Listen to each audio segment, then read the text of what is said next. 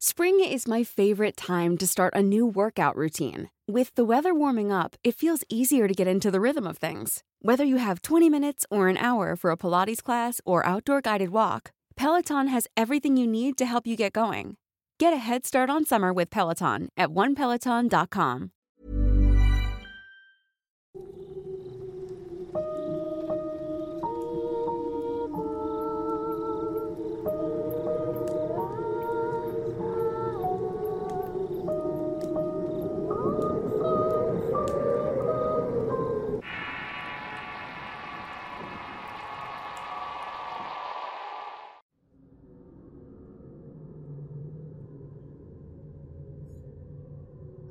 Hemos llegado al final de la temporada de brujas. En estos días habrá varios relatos escritos por un servidor y narrados por Luis Antonio, voz líder de este canal, además de una que otra sorpresa que espero sea de su agrado. Aunque en esta semana finalizamos el aquelarre con la brujería, continuaremos con otros temas de interés en los siguientes podcasts. Como siempre, es un gusto el que estén aquí acompañándome en cada emisión. En el tema del día de hoy hablaremos de las brujas tradicionalmente más conocidas y comunes, las de la vieja escuela. Pero antes de comenzar hay que hacer un paréntesis en una pregunta que me formulan mucho y es ¿cuántos tipos de brujas existen? Realmente no se tiene un consenso al respecto. En cada lugar del mundo existen distintos tipos de creencia, corrientes de pensamiento usos y costumbres. En cada uno de estos se le da a la bruja una identidad única, así como alcances que pudieran llegar a tener. Sobre el poder y los alcances, pues eso ya depende de la bruja y que tanto se conozca a sí misma. No obstante, si te involucras en el estudio de las distintas prácticas y creencias, te podrás dar cuenta que a pesar de muchas diferencias culturales que existen entre las brujas, hay varios aspectos comunes y que solo cambian por las creencias o lugares geográficos. Pero la esencia de la bruja, ya sea europea, africana, caribeña o asiática, es básicamente la misma en todas partes. Para entender un poco lo anterior, debo abordar varias ideas. Quizá los estudios más socorridos en cuanto al tema de la brujería eh, surgen de aquellas épocas en que la persecución europea en contra de las llamadas brujas comenzó, teniendo importantes opiniones al respecto de estas figuras, y en cuyos tratados mencionan que la bruja se dividía principalmente en dos conceptos, la hechicera de magia blanca y la bruja representante de la magia negra.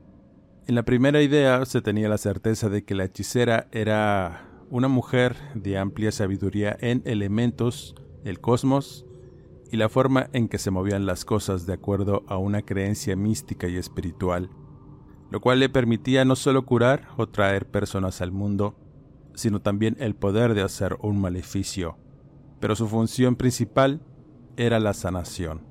El concepto de la bruja está asociado con causar daños físicos, espirituales y sobre los bienes de una persona. Le atribuían la capacidad de provocar distintas enfermedades e incluso la muerte. Se les temía porque poseían los conocimientos para provocar desastres y tormentas para que se perdieran cosechas o animales. Las personas despechadas o carentes de afecto acudían a la bruja para provocar conflictos matrimoniales por impotencia, infertilidad o el adulterio.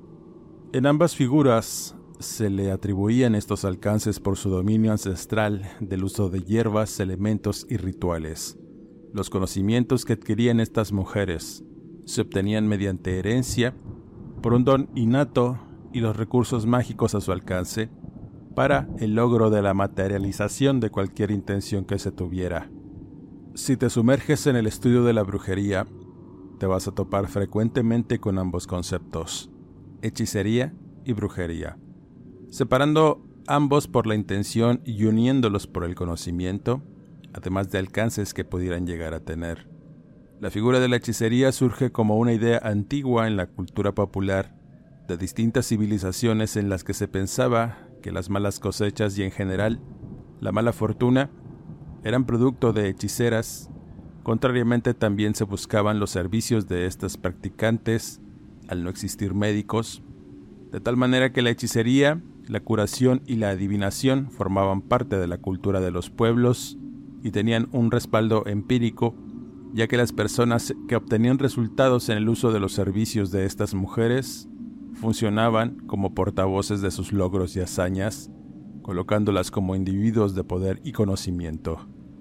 Sus métodos eran prácticos, inmediatos y materiales. Curaban, protegían, atraían la buena suerte, indicaban en qué épocas del año sembrar, si habría sequías, y aunque, y en menor medida, solucionaban enemistades o cuestiones amorosas. Esta era la magia sanadora que después fue mal llamada brujería y por ende comenzó a ser perseguida al no comprenderla, colocando no solo a estas figuras sino a todas las mujeres que tenían un conocimiento que salía del canon impuesto por una sociedad en donde los hombres dominaban la vida y obra de los pueblos. El temor de que una mujer tuviera esta clase de poder y conocimiento asustaba, y a partir de ahí el concepto de bruja fue tomando la esencia que hasta ahora se sigue persiguiendo y estigmatizando. Como todos saben, el concepto más conocido alrededor de esta figura se creó en la Europa medieval, por parte de las élites cultas las cuales eran formadas en su mayoría por personajes que tenían un amplio conocimiento de la astrología, la alquimia y algo considerado como una especie de magia culta, que por supuesto era dominada por los hombres, clérigos, médicos y sabios que practicaban este tipo de magia, cuya finalidad era supuestamente el conocimiento de estas artes para demostrar la existencia de lo divino, entre otras cosas. Estas élites cultas jamás vieron con buenos ojos que una mujer alcanzase estos conocimientos, de tal manera que empezaron a transformar el concepto de hechicera y mujer sabia con la incorporación de la idea teológica de que todos los males que podrían ocasionar se debían a sus pactos con el diablo y con ello el poder de esta figura del adversario les otorgaba a través de diversas prácticas que reñían con la moral la religión y la creencia dominante de aquellas épocas. Fue así como empezaron a perseguirse a las denominadas brujas, consideradas mujeres viles y con el conocimiento para saber qué conjuros o fórmulas pronunciar, manipular los elementos a su antojo para producir calamidades y tormentos a la humanidad.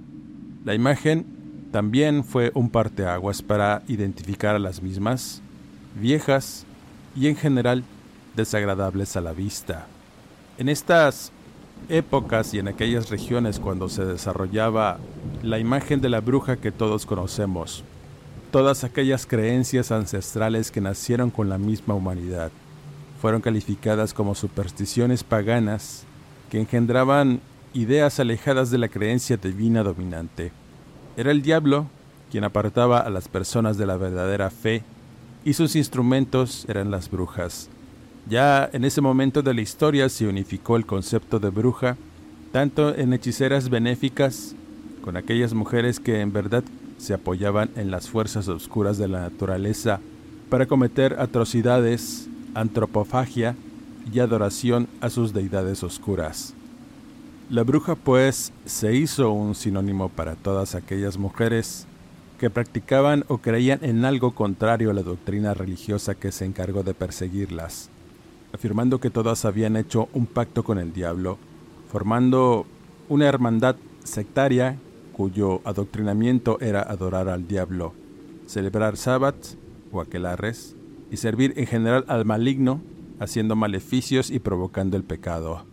Aunque, y a pesar de que muchas de las llamadas hechiceras buenas fueron juzgadas y colocadas a un nivel de una bruja maligna auténtica, existían un buen número de estas figuras que en verdad eran ejecutantes de las doctrinas satánicas y los maleficios. Fueron mujeres que alcanzaron un dominio de ciertas artes obscuras que se sincretizaron con las creencias religiosas de la época, dándole un nombre a los espíritus oscuros de la naturaleza que les concedían poder y conocimiento. Satanás, Lucifer, demonios goéticos y un sinnúmero de conjuros para invocar a estas fuerzas fueron el común en las prácticas de las antiguas y verdaderas brujas. Pero, y como siempre sucede en las persecuciones, pagan justos por pecadores, dando como resultado la satanización y condena de muchas tradiciones de las llamadas paganas. Aquellas mujeres que curaban y sabían de qué manera aprovechar la fuerza del universo a favor de la humanidad, fueron también consideradas brujas, sospechosas de también practicar maleficios. Todas aquellas creencias del viejo continente con respecto a las brujas fueron traídas a América durante la conquista, dándole de igual forma el título de bruja maléfica a todas aquellas practicantes de la magia ancestral y el culto a deidades prehispánicas que no comulgaban con la naciente religión católica que llegó con los conquistadores. En la época prehispánica también existían hombres y mujeres que entendían cómo funcionaba la naturaleza, los elementos y las fuerzas que emanaban de estos para predecir cosas, aliviar males o hacer maleficios por encargo. En esa época, la magia tuvo un lugar privilegiado entre las distintas culturas mesoamericanas. Las figuras que la practicaban eran personas respetadas y de mucho poder. Entre estos practicantes estaban quien a través de sus conocimientos podían ayudar a las personas, los médicos indígenas formaban parte de la cultura y las tradiciones de los pueblos, pero también existían aquellos que usaban sus conocimientos y poderes para causar males y desgracias a otras personas. Nombres para estos individuos había muchos, y todos eran para referirse a los actuales brujos y brujas. De igual forma, y como en el viejo continente, estos hombres y mujeres adquirían sus conocimientos mediante el aprendizaje o porque un día la conjunción de estrellas y planetas era propicio para el nacimiento de un brujo que era ungido desde el vientre de la madre. Los antiguos indígenas sabían de la existencia de estas personas, que generalmente eran repudiadas por la sociedad debido a los nocivos que pudieran llegar a ser, pero había personas que las buscaban y contrataban sus servicios cuando la intención era dañar a alguien de forma oculta y contundente. Este tipo de figuras tenían distintos protectores y se apoyaban en dioses, de los cuales adquirían su ayuda para realizar su arte oscuro durante la noche. El paso del tiempo y la modernidad sin duda ha dejado atrás muchos antiguos conocimientos y creencias, las cuales aún persisten y son practicadas hoy en día pero en un número reducido de personas de las que muy poco se sabe. Y aquellas que han sido sus víctimas y han sobrevivido a su encuentro han dado testimonio de que estas personas existen y los alcances que han podido llegar a tener, formando así el interminable acervo de leyendas e historias para el colectivo que se han transmitido de forma oral a través de los siglos para el dominio popular. Las brujas generalmente son mujeres que son capaces de llevar a cabo una transformación física y muy pocas tienen esta capacidad, dándose diversas discusiones en cuanto al origen de su poder, pero todos coinciden en que lo adquieren por herencia al nacer, lo van adquiriendo a través de maestros que no han tenido o no tuvieron descendencia y buscan transmitir el conocimiento a nuevos adeptos. Las leyendas recurrentes mencionan que se aparecen en cerros cercanos a los poblados durante las noches obscuras, convertidas en bolas de fuego. Según los mitos y la tradición oral, se dice que para poder transformarse realizan rituales que varían un poco de un lugar a otro. Lo más común es sacrificar una parte de su cuerpo, como quitarse los ojos y las piernas para colocarlas en un lugar cercano al fuego. Después, ponerse alas de petate o sustituir sus extremidades con patas de gallina o guajolote para iniciar la transformación, la cual va acompañada con rezos y oraciones cristianas que son modificadas a modo para convocar al demonio, afirmando que los días más propicios para poder encontrar brujas volando por los cielos son los martes y los viernes, en los días y las noches en que son más largas o con mal clima. Una vez hecho el ritual de la transformación, se dice que salen convertidas en diferentes aves.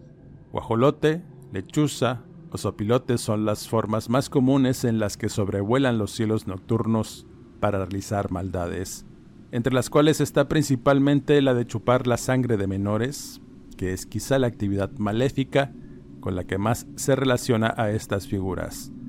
Por diversos aspectos en el colectivo, se les tiene un respeto y temor a estas llamadas brujas chuponas, las cuales se hacen presentes cuando los familiares descubren que sus pequeños presentan síntomas de anemia, heridas extrañas en todo su cuerpo y moretones sanguinolentos que dan por hecho que quizá algunas de estas brujas esté atormentándolo.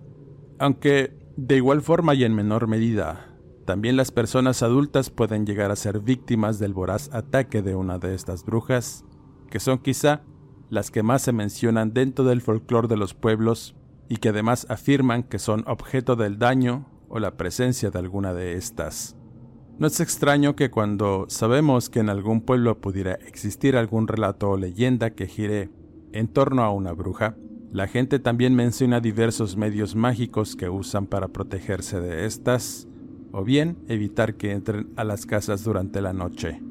Lo más común es tener plantas aromáticas como el romero, dormir con la ropa al revés, o rezar la magnífica o la oración de San Silvestre para ahuyentar la presencia de estos seres.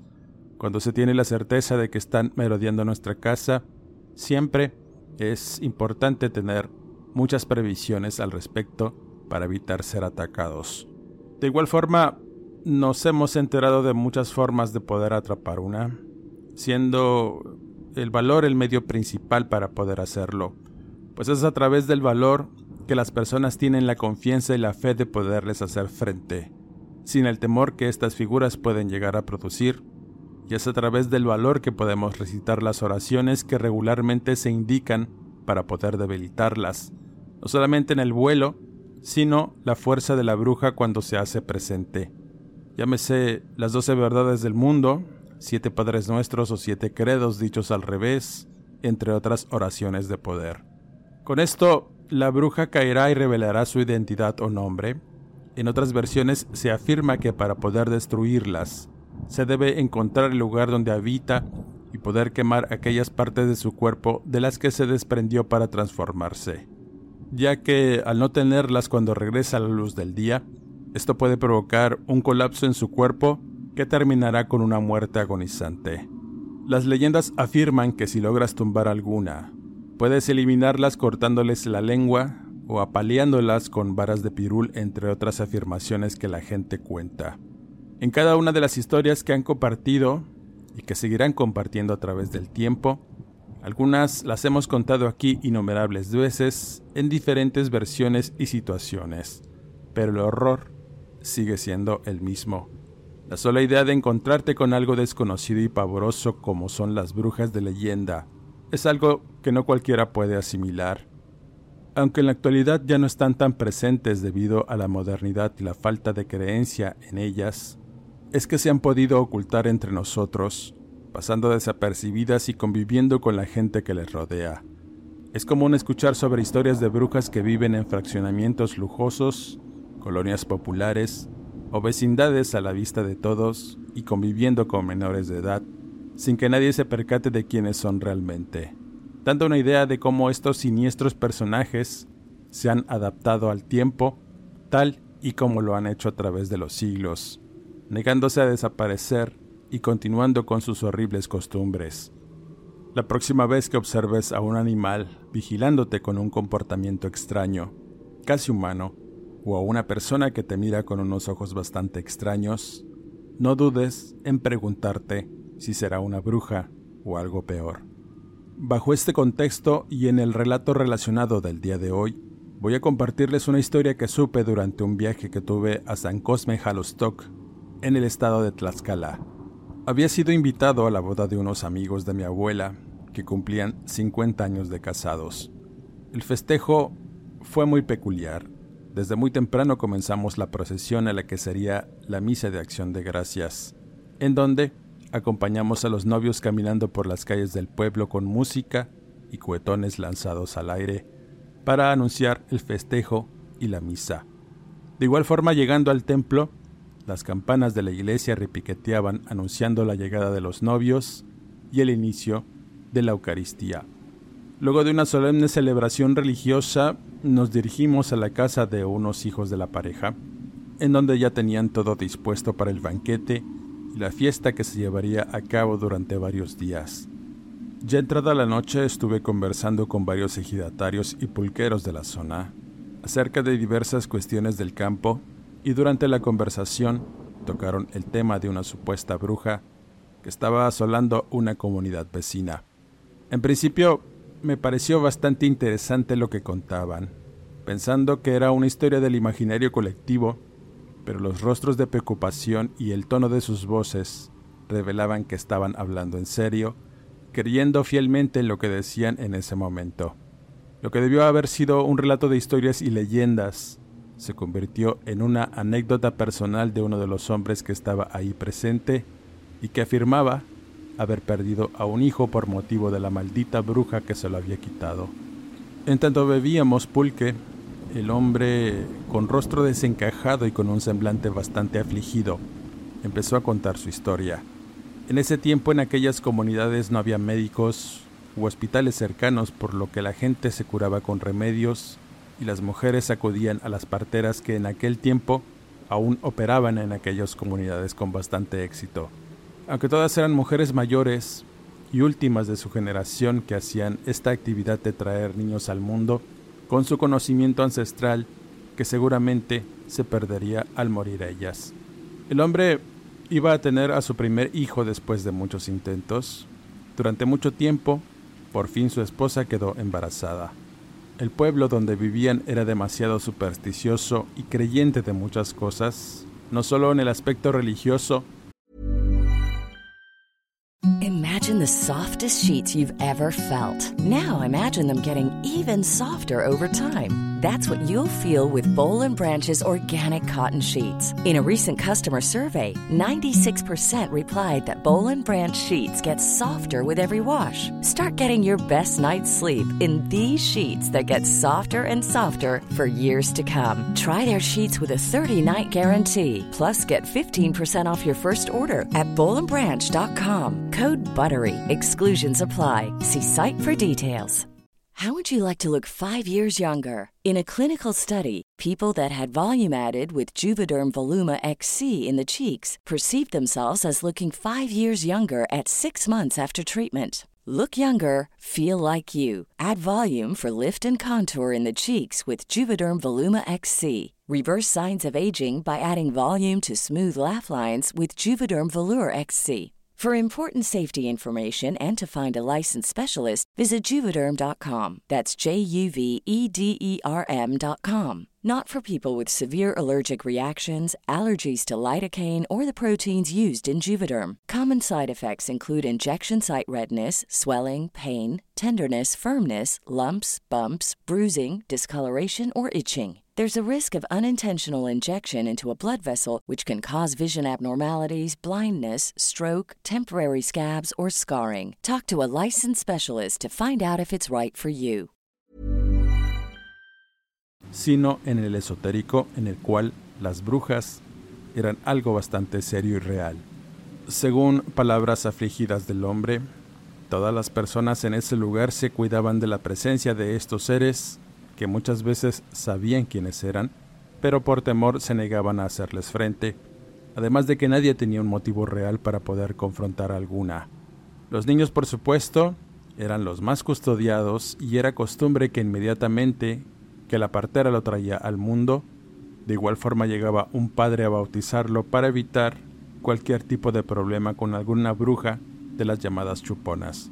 Pero y debido a diversos problemas que enfrentaron el hombre y su mujer para tener familia, sus parientes afirmaban que quizá estaban bajo el influjo de alguna hechicería que le había impuesto la exmujer del hombre, luego de dejarla para casarse con su actual esposa. De tal suerte que con el paso de los años y al no poder tener hijos, suponían alguna clase de maleficio que estaba bloqueando la posibilidad de hacerlo. Buscando ayuda esotérica, con señoras de la región que a base de limpias, brebajes y muchas oraciones pudieron ayudar a la pareja de esposos a que finalmente lograran embarazarse. Por supuesto, la alegría de tener un primogénito en la casa era una cuestión que debía celebrarse y a pesar de que el hombre deseaba mantener todo en secreto, la familia decidió festejar para anunciar la llegada del nuevo miembro de la familia.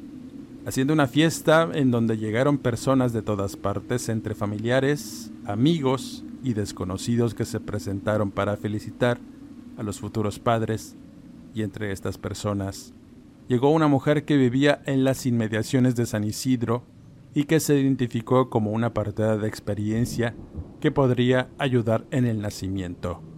Los padres de ningún modo aceptaron este ofrecimiento porque tenían la idea de atenderse en el Seguro Social de Apizaco, donde tenían atención médica y todo estaba previsto para que el primogénito naciera en aquel sitio. Sin embargo, y con el paso de las semanas, las cosas darían un giro que desataría la tragedia y el terror de este hombre cuyo nombre era Alfredo. A dichos de él, después de que el festejo que por supuesto no vio con buenos ojos, las cosas tomaron un sentido extraño, primeramente porque aquella mujer que se decía partera comenzó a visitar la casa que habitaban en el pueblo, y aunque su mujer siempre estaba rodeada de familiares que la atendían, no era raro que esta mujer llegara a dejar presentes y comida, entre otras cosas, para la futura madre y su vástago.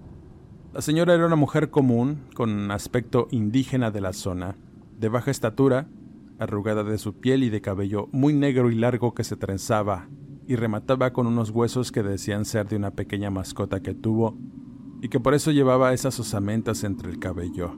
Ciertamente era una mujer de mucha experiencia en muchas cosas, Tenía una sabiduría muy vasta en la tierra, las hierbas y la comida, una que siempre llevaba a regalar a la familia que se negaba a comerla.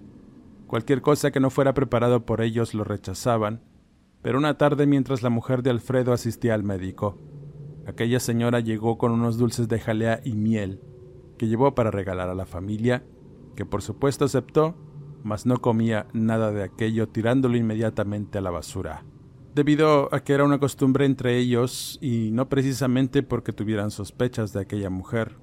Pero durante la conversación con ella, las horas pasaron, olvidándose de tirar el presente que fue comido horas después por la mujer embarazada, sin saber realmente quién lo había llevado. Ahí comenzó el calvario, la historia de terror que tenía afligido a Alfredo, el cual contaba esta historia con ojos llorosos, al darse cuenta que su mujer había ingerido estos dulces, no quiso mortificarla ni pensar mal, teniendo la idea de que en realidad aquella señora no era alguien peligrosa y mucho menos una bruja, como algunos de sus familiares creían, puesto que él no creía en esas cosas, pero respetaba la idea general de los que le rodeaban y que tenían la certeza de que cuando había una mujer embarazada en alguna casa, las brujas se hacían presentes para vigilar y poder tener la oportunidad de llevarse al recién nacido o entrar en la casa por la noche para beberse su sangre. De tal suerte que también era costumbre dejar ciertas cosas en las entradas, las ventanas y las camas para repeler o disuadir a estas siniestras figuras que de tanto en tanto aparecían sin que nadie se diera cuenta, y ese era el caso de aquella mujer que nadie sabía quién era. No habían pasado unos días cuando la mujer de Alfredo se quejó de fuertes dolores en el vientre. Aún faltaban unas semanas para el alumbramiento, pero y debido a un sangrado que tuvo, de inmediato quisieron trasladarse a una unidad médica para atender a la mujer. Los dolores de parto les impidieron hacerlo en ese momento, y como si fuera una extraña casualidad, se presentó aquella mujer que de inmediato se ofreció en apoyar a la embarazada. Los familiares, por supuesto, y como coloquialmente se dice, pegaron el grito en el cielo, pero la desesperación de Alfredo pudo más que cualquier sentido común o razonamiento que pudiera haber evitado que la señora asistiera. Pero los minutos contaban y la embarazada fue trasladada a una habitación en donde sería apoyada por algunas mujeres de la familia que debían vigilar en todo momento los movimientos de la señora partera. Conforme pasaban los minutos, la tensión crecía los gritos de dolor de la mujer hacían eco en la casa poniendo a todos con mucha tensión y Alfredo rogando al Cel Supremo que ayudara a su mujer y su hijo. Luego de muchos esfuerzos y esperar impacientemente, por fin pudieron escuchar los llantos del recién nacido, que alegraron y sorprendieron a los familiares que de inmediato entraron a ver a la criatura. La mujer de Alfredo estaba muy mal Había tenido una hemorragia que la había postrado en cama, perdiendo el conocimiento. En tanto sus familiares le atendían, la partera tenía al pequeño envuelto en una sábana y se lo entregó al padre para que lo viera. Aparentemente estaba bien, mostraba señales de que no tenía ningún problema, pero su mujer no había corrido con la misma suerte, por lo que de inmediato tuvieron que trasladarse al Seguro Social para que la valoraran y el recién nacido tenerlo en observación. Tristemente, la esposa de Alfredo no sobrevivió debido a la hemorragia y fueron días en que estuvo luchando por su vida, pero debido a diversas complicaciones que se presentaron al dar a luz en su casa, la mujer finalmente falleció. No obstante, el hijo estaba bien, siendo colocado en una incubadora para observarlo durante algunos días en tanto se recuperaba. Cuando por fin fue dado de alta, su madre ya había sido enterrada y el padre afligido regresó a la soledad de su casa donde, y debido a la falta de su mujer, cayó en el vicio del alcohol, descuidando a su hijo y entregándolo a los familiares de su finada esposa para su cuidado. En una de esas borracheras interminables que duraban días, iba llegando a su casa bastante maltrecho cuando se encontró a una prima de su fallecida esposa esperándolo en la entrada de su casa. Su rostro afligido de inmediato lo alertó, porque quizá le traía malas noticias de su hijo, y así fue. Le reveló que el niño tenía días enfermo y que estaba grave en ese momento, por lo que debían llevarlo a atenderlo con un médico. Alfredo de inmediato tomó conciencia de la situación y acompañó a la mujer hasta la casa. Ya estaban ahí varios familiares esperándolo. Algunos le reclamaron por su comportamiento en tanto otros lo condujeron al cuarto donde el niño se quedaba a dormir, y al verlo, el hombre palideció por el semblante del menor. Era bastante malo, estaba casi en los huesos y su piel se veía amarillenta, con decenas de moretones por todas partes, en especial de los tobillos donde aún se podían observar pequeñas laceraciones, cuya sangre coagulada revelaba que había sido mordido de una manera brutal y dolorosa. A pesar de lo aparatoso de todas las afecciones, el menor no emitía ruido o llanto.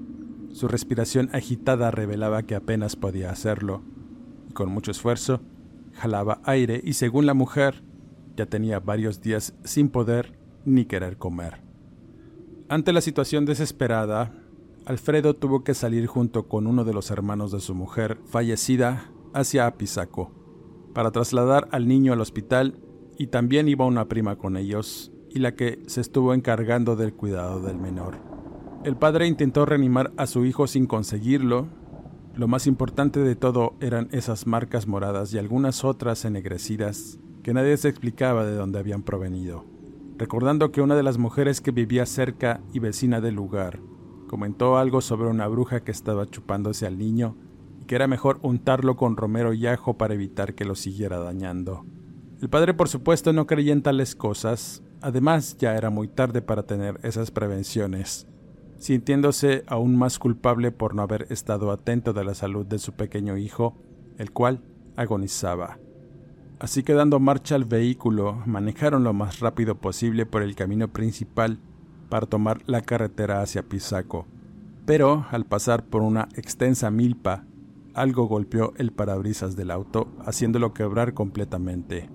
Teniendo que detener su marcha, los hombres bajaron para mirar qué había sido aquel golpe, dándose cuenta que se trataba de un madero muy grande y pesado que habían arrojado al auto de manera deliberada. Mientras investigaban, los hombres notaron la presencia de la prima detrás de ellos. Alfredo de inmediato le preguntó que dónde estaba su hijo, y al voltear todos al mismo tiempo, lo único que pudieron ver fueron las piernas de alguien corriendo entre la milpa cargando al menor y sosteniéndolo de un brazo como si fuera un muñeco de trapo. El terror y la desesperación que invadió a todos los hizo gritar desesperados corriendo detrás de la persona que había sustraído al menor del auto. Corrieron durante un buen rato, buscando de arriba a abajo entre la interminable milpa, sin poder encontrar realmente nada. Ninguna de las personas que estaban ahí podían dar crédito de lo que estaba ocurriendo sobre todo porque se cuestionaban sobre la idea de que alguien hubiese querido robarse a un menor en esas condiciones de enfermedad, y la respuesta La dio después la misma mujer que les había advertido sobre la bruja chupasangre, la cual advirtió que había sido la misma que visitaba la casa de los familiares de Alfredo cada noche para alimentarse del menor. Ella afirmaba que desde que el niño llegó a ese lugar, no pudo dormir tranquila, escuchando además de sus llantos frenéticos por el hambre y el frío, había algo más en el ambiente que le erizaba la piel. Los vientecillos helados que de tanto en tanto llegaban anunciaban la presencia de algo tan siniestro que al asomarse alguna vez por la ventana, se dio cuenta de que algo o alguien entraba a la casa por una de las ventanas, de una manera prácticamente sencilla, sin que nadie lo evitara para después salir y correr entre los techos hasta desaparecer. Era claramente una mujer porque veía salir sus piernas de entre sus enaguas y daba unos saltos muy largos y altos, trasladándose de un lugar a otro. Es una bruja. Estoy segura de que eso es, comentaba la señora. Mas nunca pudo advertirles a los familiares por el temor y la zozobra que le producía el saber que si la bruja se enteraba que andaba de chismosa, también daría cuenta de ella. Aquellas afirmaciones no aligeraban la situación grave en la que estaban todos. Al denunciar la desaparición del menor, se hicieron indagatorias pero nunca pudieron dar con nadie, buscando afanosamente en todos los pueblos, y mientras estos eventos ocurrían, los preparativos de la boda de los señores se llevaban a cabo. Todos mirábamos a Alfredo detenidamente. El hombre estaba deshecho y había iniciado una campaña de autodestrucción al beber sin medida y sin importarle nada más. Ya no tenía nada por quien vivir, así que decidió tirarse al vicio y en ese momento uno de los ejidatarios mayores le dijo que sería mejor ir tras aquella bruja para dar cuenta de ella, que no hiciera ningún otro daño. Al decirle que allí quizá encontraría al hijo robado, eso lo alentó para levantarse de su asiento y pedir que lo acompañáramos en la búsqueda de aquella mujer en el poblado de San Isidro a unos kilómetros de ahí. Fue durante el segundo día de los festejos que muy temprano y por la mañana nos reunimos con Alfredo, el viejo Isaías, que era un pulquero experimentado y que había sugerido ir por la bruja, y algunos familiares del hombre, iban dispuestos a todo al cargar sus armas en los cintos. Nos trasladamos en la pick-up hasta ese poblado, el cual estaba rodeado de grandes campos de maíz y maguey. El camino principal de esta comunidad nos condujo al centro del lugar, donde Alfredo preguntó sobre la partera, pero ahí nadie conocía a esa supuesta mujer. Fue hasta dar con un milpero que nos contó que sabía de una mujer que recién había llegado a ese lugar y que vivía derrimada en las inmediaciones de una milpa la cual estaba en un extenso camino a la entrada de San Isidro. Ahí en una pequeña casa donde guardaban granos y herramientas, se acomodó aquella señora. De inmediato nos trasladamos al lugar, que estaba metido entre una vereda bastante accidentada por donde el motor del vehículo se esforzaba al avanzar. Cuando por fin llegamos al jacal donde supuestamente vivía la partera, notamos que todo estaba desierto en el lugar. No quedaban vestigios de nada y dentro solo había una cama a medio tender, muchas hierbas secas y piel de cerdo en descomposición, además de otras cosas indecibles que me provocaban algo de repugnancia por el hedor que despedían. Esta pequeña casa estaba frente a la milpa, y era curioso ver que entre las mazorcas se abría un pequeño camino hasta el fondo del lugar. Uno de los hombres que iba con nosotros eh, de inmediato se introdujo en la milpa en tanto los demás buscábamos algún rastro de la mujer o del bebé sustraído. A lo lejos mirábamos a un campesino barbechando en su tractor, y de pronto el familiar gritó con bastante apremio para que fuéramos a ver algo que había encontrado. Al introducirnos entre la milpa, fue como adentrarse en un mundo desconocido para mí. Al llegar a una especie de claro en medio de todas aquellas mazorcas, vimos más piel de cerdo y otros despojos que parecían de alguna persona.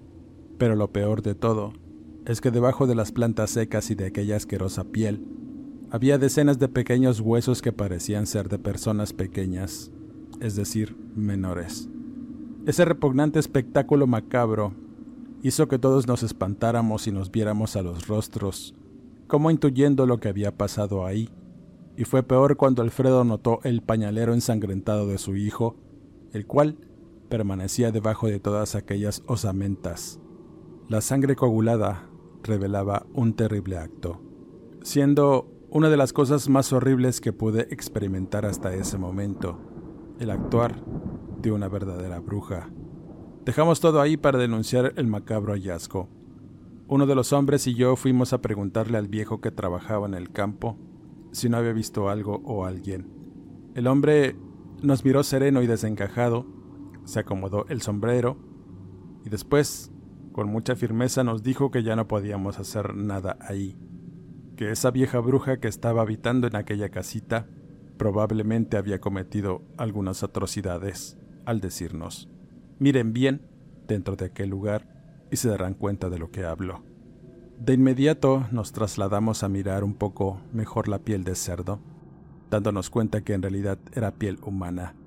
Pedazos de esta, regada por todas partes y en descomposición, además de que en medio de una apolillada mesa había una especie de palangana con restos de grasa y hierbas.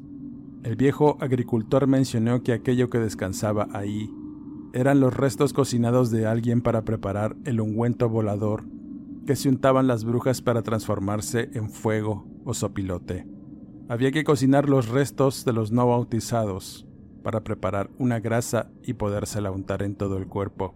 Eso le daba a las brujas la facultad de poder transformarse y surcar los cielos. Mencionaba que cuando las brujas no mataban o dejaban vivo al menor, era para alimentarse de éste pero además lo usaban para consagrarlo al diablo con el fin de obtener beneficios y poder ofrecer a los menores para poder seguir realizando maleficios con su ayuda. Por eso en aquellos sitios era importante que el niño fuera bautizado y protegido por la señal de la cruz. Aquellos simples actos protegían a los menores de estas siniestras figuras que rondaban los campos y los cielos de los pueblos en Tlaxcala. Por supuesto, Hubo una denuncia y una pesquisa, y mientras estos eventos ocurrían, tuve que regresar a Tampico con mis familiares, dejando tras de sí mucho dolor y miedo por aquellas supuestas creencias y presencias. La historia increíble que el señor Alfredo nos había contado me dejó con un sentimiento de temor y peor aún, lo que habíamos visto en aquella milpa lo aumentó. A partir de ahí, mi conocimiento y entendimiento sobre las llamadas brujas tomó otro sentido. Aunque ciertamente no había visto ninguna volar o transformarse en algo, había personas que aseguraban que así era, y lo habían hecho, y eran mujeres de mucho respeto porque a pesar de que muchos las conocían sabían quiénes eran, no se atrevían a enfrentarse a ellas, a riesgo de ser embrujados o afectados de algún modo. Nunca encontraron al hijo de Alfredo, y el hombre un día simplemente desapareció del lugar y no se volvió a saber nada de él. En últimas fechas, cuando tuve la oportunidad de regresar a aquel poblado, todo estaba muy cambiado, la modernidad y las calles cambiaron de alguna forma, pero el sentimiento y la creencia en que las brujas vuelan por los cielos nocturnos de estos lugares son confirmadas a veces con la presencia de bolas de fuego cruzar los campos o salir de entre las milpas. Por supuesto, ahí los niños son el mayor tesoro de cualquier lugar. Con esta historia cierro este podcast. Quisiera mandar saludos y un agradecimiento especial a Suri San Agustín, Peter Gómez, César Lara, Ana Riquelme, Gabriel Guerrero y a los niños Hugo, Esteban, Daniel y Manuel, que siempre me escuchan atentos en cada podcast. Suscríbete al canal y activa las alertas. Regálame tu pulgar arriba y comparte este trabajo si es de tu agrado. Búscame en redes sociales en Facebook e Instagram, donde podemos estar en contacto y podré responder a tus comentarios. Busque los relatos de brujas en el canal escritos por mí y narrados por Luis Ávila. Gracias a todos por escucharme y nos escuchamos en el siguiente podcast.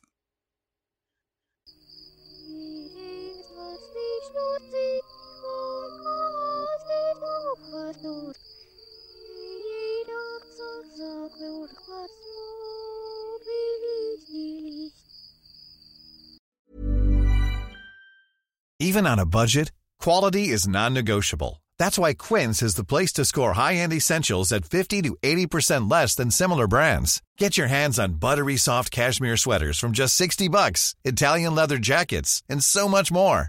And the best part about Quince, they exclusively partner with factories committed to safe, ethical, and responsible manufacturing. Elevate your style without the elevated price tag with Quince. Go to quince.com slash upgrade for free shipping and 365-day returns. Planning for your next trip? Elevate your travel style with Quince. Quince has all the jet-setting essentials you'll want for your next getaway, like European linen, premium luggage options, buttery soft Italian leather bags, and so much more. And is all priced at 50 to 80% less than similar brands. Plus, Quince only works with factories that use safe and ethical manufacturing practices. Pack your bags with high-quality essentials you'll be wearing for vacations to come with Quince. Go to quince.com/pack for free shipping and 365-day returns.